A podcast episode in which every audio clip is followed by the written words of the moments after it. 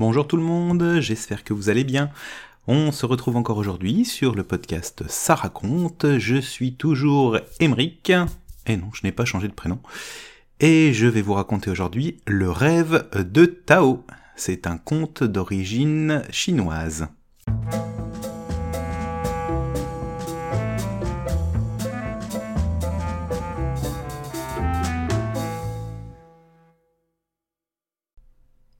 Dans un petit village de Chine, non loin de la ville de Nankin, vit un jeune homme prénommé Tao. Il est plutôt pauvre, mais cela ne l'empêche pas d'être généreux et toujours prêt à aider son prochain. Personne ne s'adresse à lui en vain. Un jour, alors que le soleil brille déjà très haut dans le ciel, Tao, qui dort sur une paillasse à l'ombre d'un arbre, est réveillé assez brutalement par un inconnu. Surpris, il ouvre les yeux et voit devant lui un homme tout de gris vêtu. Réveille-toi, Tao, lui dit l'inconnu. La reine t'attend. La reine? s'étonne Tao. Mais je ne connais pas de reine. Mais elle, en revanche, te connaît, poursuit l'homme en gris. Et elle m'a envoyé te chercher de toute urgence. Viens, suis-moi. Mais qui êtes-vous donc? demande Tao au messager. Je ne vous ai jamais vu. Et l'inconnu hausse les épaules. À quoi cela t'avancerait de m'avoir déjà vu et de savoir qui je suis? La reine a besoin de ton aide. Tu es bien Tao, celui qui ne refuse jamais son aide à personne. Tao n'ose plus poser de questions. Il replie rapidement sa paillasse et suit l'inconnu. Il marche un long moment. À l'instant où Tao croit atteindre les dernières maisons du village, il découvre devant lui une ville immense dont toutes les habitations, massées les unes contre les autres, présentent une forme assez étrange qui lui semble quand même vaguement familière. L'inconnu pénètre dans l'une d'elles, plus vaste et somptueuse que les autres. Tao le suit. Ils arrivent dans une salle immense où une très belle femme est assise sur un trône majestueux. Elle porte dans les cheveux un diadème qui scintille de mille feux. Merci d'être venu, murmure-t-elle. Mon royaume court un grand danger tu es le seul à pouvoir le sauver. Tao se courbe dans un profond salut. Oh, ce sera un honneur pour moi, votre majesté, balbutie-t-il. Je vais te présenter à ma fille, poursuit la reine d'une voix douce. Je considère tous mes sujets comme mes propres enfants, mais je tiens à ma fille bien plus qu'à toi-même. Tao croit entendre des milliers de clochettes d'or et une jeune fille, également très belle, entre dans la pièce.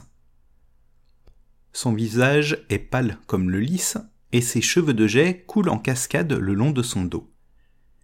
L'air infiniment triste, elle va s'asseoir à côté de la reine sur une chaise en or. À peine est-elle installée qu'une dame de la cour entre, tout essoufflée, en hurlant. Le monstre. Le monstre. La reine se lève. Voilà le malheur dont je viens te parler. Je t'en supplie, Tao, aide ma fille. Elle a pour mission de reconstruire une capitale, mais sans toi, jamais elle n'y parviendra. Tao, sans hésiter une seconde, prend la jeune fille par la main et, ensemble, ils quittent le palais discrètement. Pendant des heures, ils courent sans perdre le temps de retrouver leur souffle. Ils empruntent mille et une petites rues tortueuses et parviennent finalement au village de Tao. Là, ils peuvent enfin souffler un peu. Comme c'est calme ici, soupire Fleur de Lotus, car c'est ainsi que la jeune princesse s'appelle. Nous sommes loin de tout danger à présent, dit Tao. Et où allons-nous bâtir la nouvelle capitale? demande la princesse.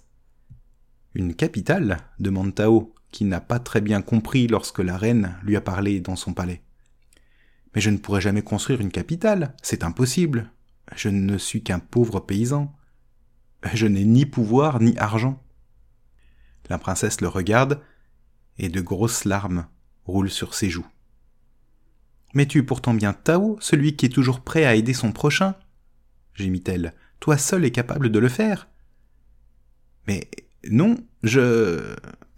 s'apprête-t-il à dire lorsqu'il se réveille. Il avait dû dormir longtemps, car le soleil se trouve maintenant fort bas sur l'horizon. Bien que réveillé, Tao entend encore la voix suppliante de Fleur de Lotus qui semble s'éloigner. En vérité, il s'agit d'un essaim d'abeilles. Et ces abeilles semblent perdues et tournent dans tous les sens autour des fleurs du jardin.